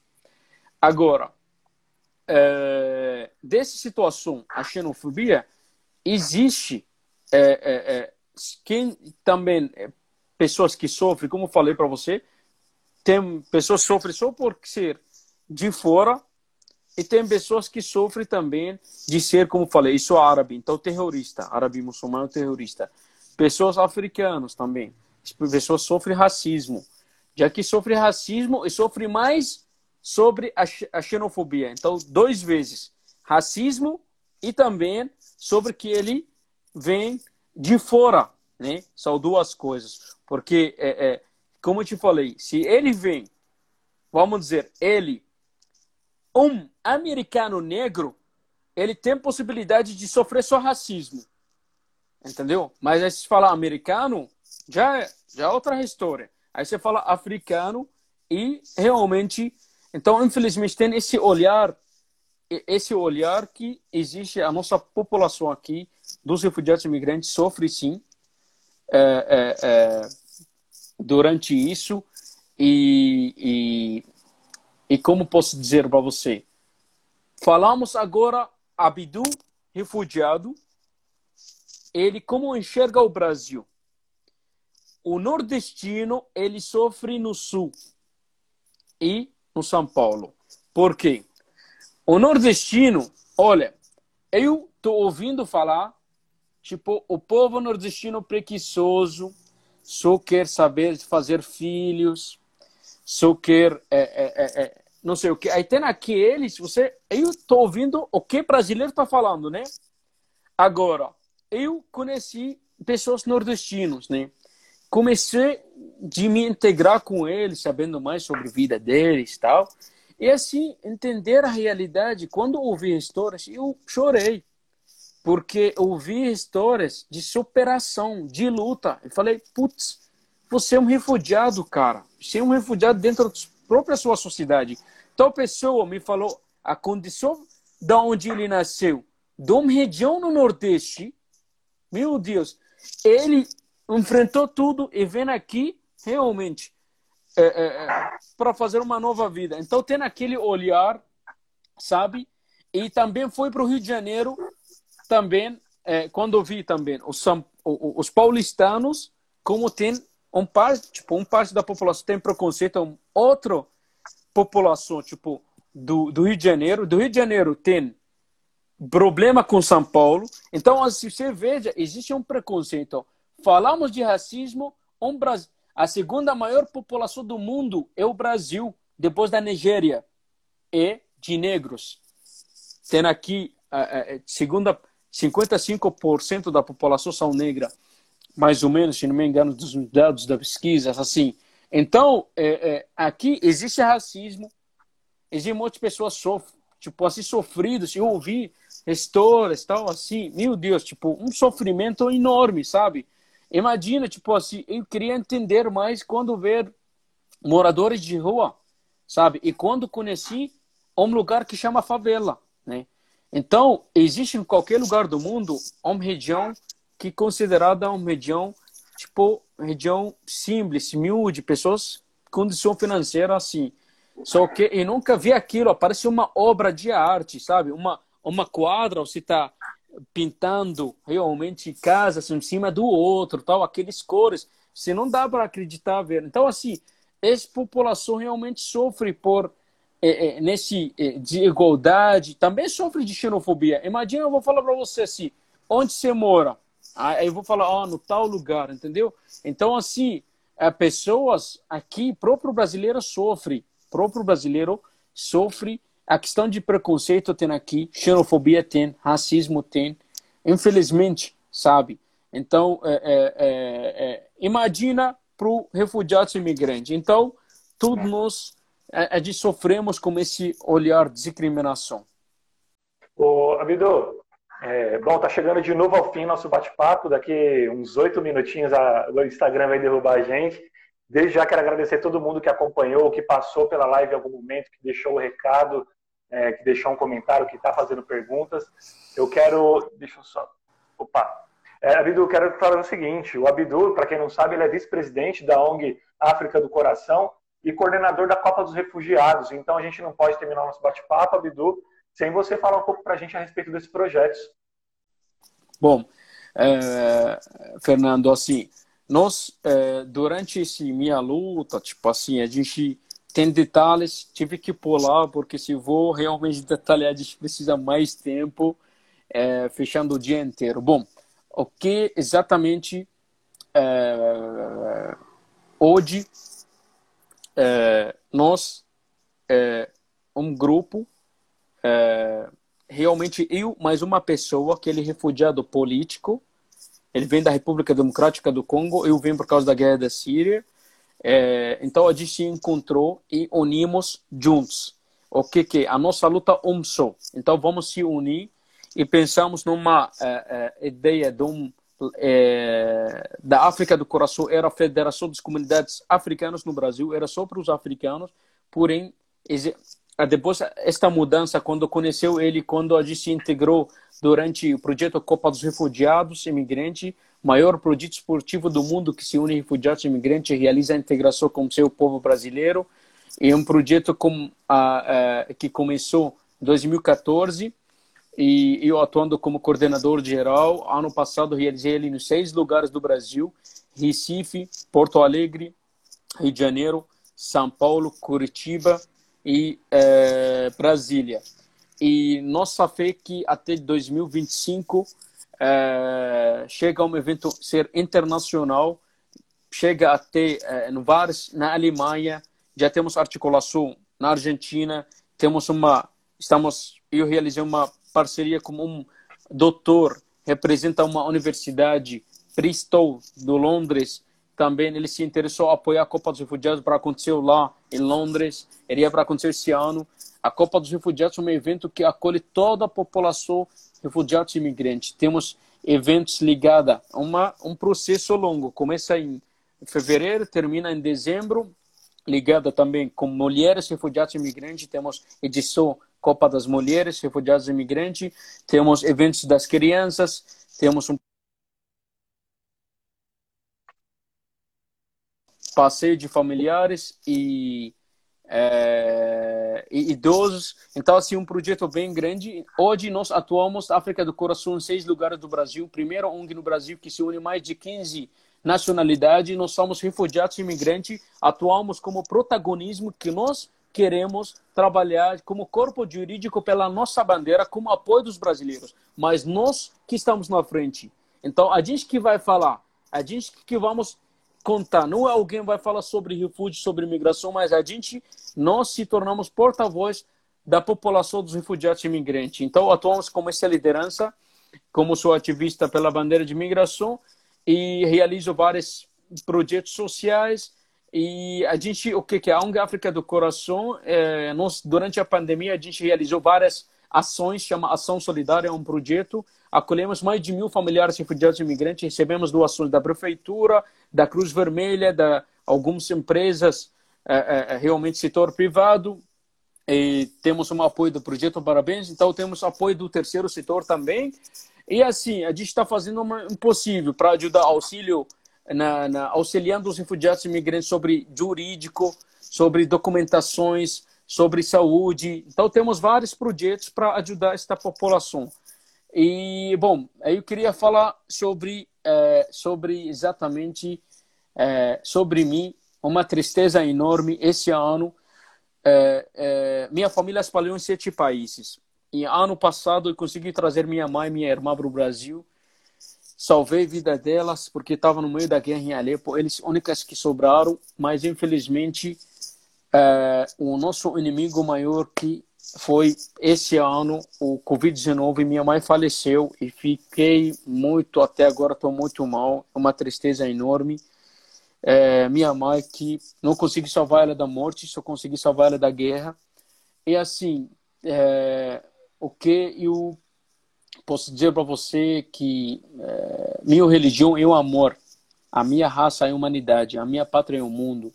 Eu vou lutar pela realmente minha bandeira pelos refugiados imigrantes, vou continuar e vou é, queria muito fazendo parte, fazendo diferença. Queria depois ter mais detalhes sobre meu livro que estou escrevendo, chama Filho de Alepo. E é, uh, queria entrar na luta política para apoiar a nossa comunidade, porque a nossa população, ao qualquer lugar do mundo, tudo independente dos políticos, e nós não temos uma frente parlamentar. Então, assim, é, eu queria muito fazer diferença na política para os refugiados e imigrantes, é, para ter essa representação, como eu, minha história representa tantas histórias, que eu não falo só de mim, mas falo em nome de muita gente que morreram, não tiveram oportunidade de falar e não estão aqui. É, então, isso, a vida me tornou refugiado, eu tive que assumir, a graças a Deus, hoje é, conseguiu aprender uma nova língua, uma nova cultura e falo assim, em geral, é, queria agradecer muito o Brasil. É, Brasil tem muito amor, paixão pelo seu povo, é, é, tenho muito carinho e, e, queria muito o bem para o Brasil. Queria realmente é, que o povo brasileiro eles é, consegue realmente se, é, meu sonho é que o povo brasileiro se une e fazendo uma mudança verdadeira neste país, porque para nós para não continuaremos com a manipulação dos políticos e a gente fica tipo assim sofrendo é, é, é, porque assim, lutar sozinho não, é, não vou conseguir. Então a gente tem que lutar apoiando todas as bandeiras, a gente tem que unir para ajudar todas as causas, porque só a união que realmente consegue quebrar é, o planejamento malicioso dos políticos que não estão preocupados pelo bem do povo, só estão preocupando por eles mesmos. Então, assim, é, a gente tem que pensar, refletir muito, valorizar durante a pandemia os familiares, os amigos, o estudo. Então, tudo parou. O Brasil precisa atenção muito na educação, no saúde, o mundo todo, grandes países que têm tecnologia como a Alemanha, Estados Unidos está na primeira, ganhou o troféu. Aí, tipo, país mais tecnologia, mais pela de armas, de guerra, de tudo, o dólar que mais envolve, desenvolvido pelo mundo, um país poderoso e na pandemia não conseguiram combater. Para você ver como frágil o sistema de saúde desses países, mas Brasil realmente não tem o que Estados têm, Estados Unidos ou Alemanha, então o Brasil pode sofrer muito. Então por isso precisa mudança no povo se une, se manifestar para fazer uma mudança.